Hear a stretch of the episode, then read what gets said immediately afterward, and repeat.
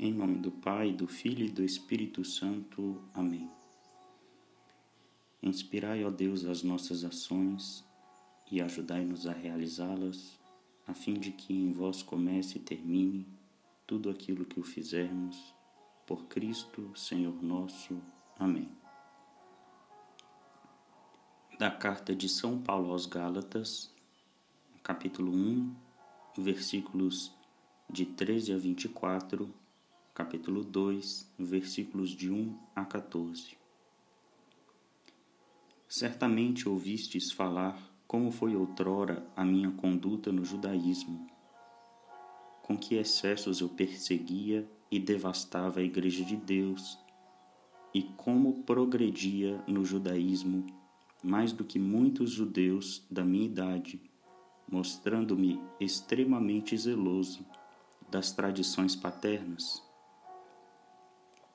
quando, porém, aquele que me separou desde o ventre materno e me chamou por sua graça, agradou revelar-me o seu Filho, para que eu anunciasse aos gentios, não consultei carne e sangue, nem subi a Jerusalém para ver os que eram apóstolos antes de mim. Pelo contrário, parti para a Arábia e depois voltei ainda a Damasco. Depois, três anos mais tarde, fui a Jerusalém para conhecer Cefas e fiquei com ele quinze dias.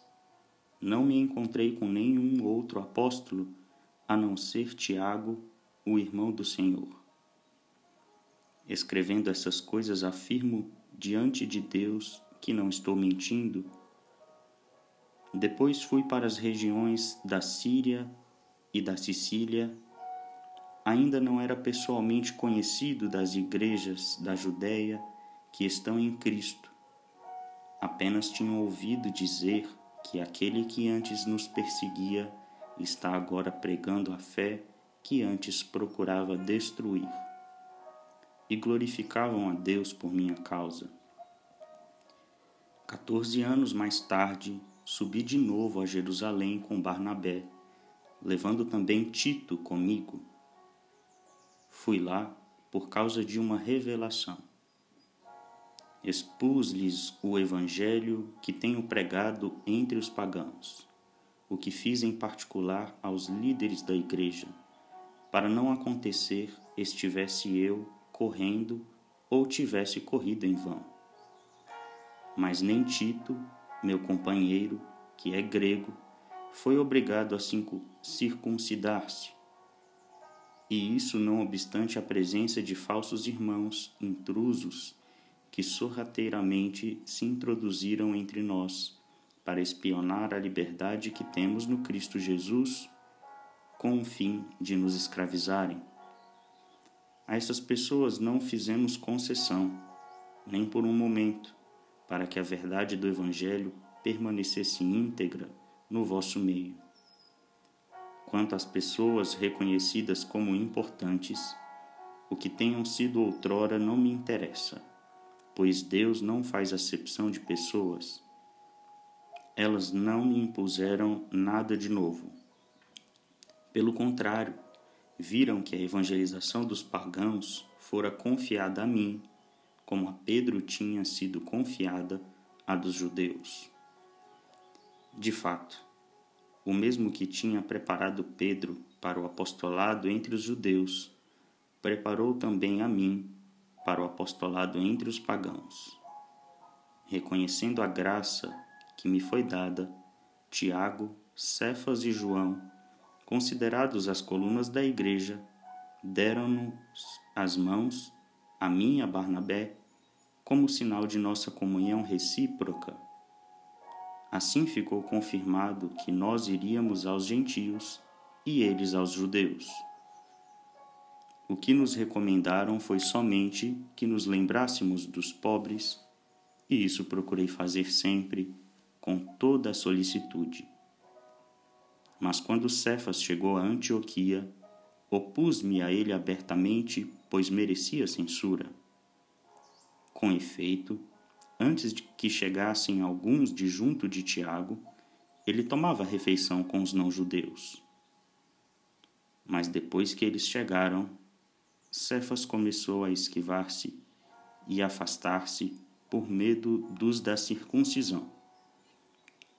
E os demais judeus acompanharam-no nessa dissimulação, a ponto de até Barnabé se deixar arrastar pela hipocrisia deles.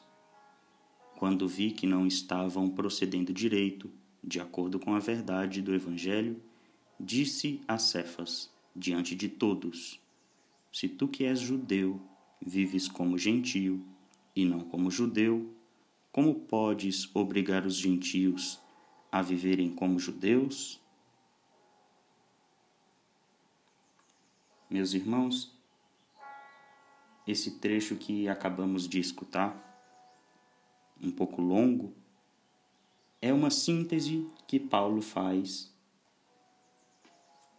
de sua missão evangélica, desde o começo do seu apostolado, narrando por onde andou e como procedeu, e dando testemunho da plena convicção de ser um apóstolo da verdade e, por essa graça recebida, poder assim falar abertamente diante até dos pilares da igreja, São Pedro, São Tiago, São João, que é livre para exercer a missão confiada a ele por Cristo. No final desse, desse trecho, escutamos inclusive uma repreenda que São Paulo faz a São Pedro Apóstolo, diante de uma conduta dúbia, a liberdade que Deus nos dá, na verdade, quando usada pela caridade, nos coloca até a ponto de utilizarmos da correção fraterna como um caminho de edificação para os nossos irmãos. Em momento algum, São Paulo se coloca acima dos primeiros apóstolos, mas convicto da missão que Cristo lhe deu, é capaz de se pôr lado a lado a eles, de mãos unidas, como ele nos diz, em comunhão de bens espirituais, a fim de levar a boa nova a toda criatura. Portanto, esse relato, esse testemunho, faz-nos ver com profundidade que, convictos da verdade e em nome da verdade, sem abrir mão da caridade, nós teremos uma autoridade que vem do nosso próprio Senhor Jesus Cristo que nos capacitará a exercermos bem a nossa vocação, seja onde for que nós nos situemos, no seio de nossas famílias, nas nossas comunidades, no nosso apostolado, no nosso emprego, enfim, aonde quer que estejamos, em nome de Cristo, nós teremos a liberdade de testemunhar a verdade. Glória ao Pai, ao Filho e ao Espírito Santo, como era no princípio, agora e sempre. Amém.